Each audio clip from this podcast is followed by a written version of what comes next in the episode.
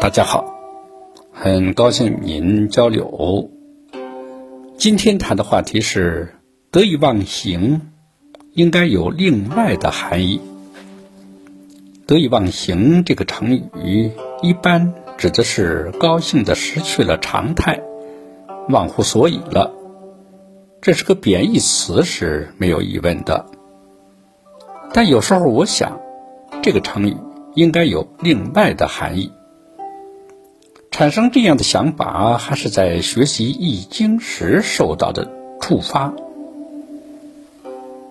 周易》研究的易理派主张得意忘象，儒学研究者主张得意忘文，禅宗主张教外别传，不立文字，疑心传心，心心相印。因为佛学玄义非观文字。看起来，象啊、文呐、形啊等等，不是最重要的，最重要的是得意、得意、得止。因为并非所有的道理、意义、感受都能用文字语言来表达。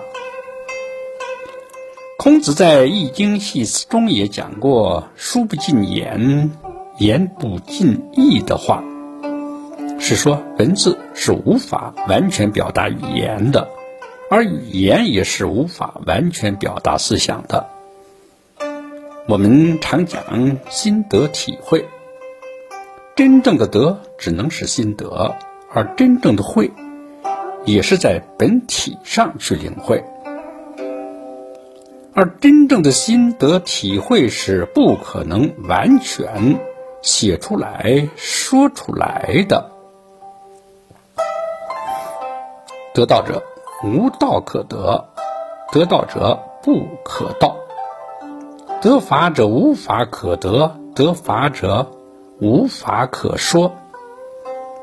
其中智取如鱼饮水，冷暖自知，不足为外人道。那么在此意义上讲。得意忘形。如果你真的得到事物事情的意志了，那么外部形状就显得不太重要了，就是把其忘掉也无关紧要。这和以上讲的得意忘相、得意忘闻是一个道理。当然。这个得意是得到真正的意义的意思，而不是洋洋自得的意思。谢谢您的聆听，长顺与您同行。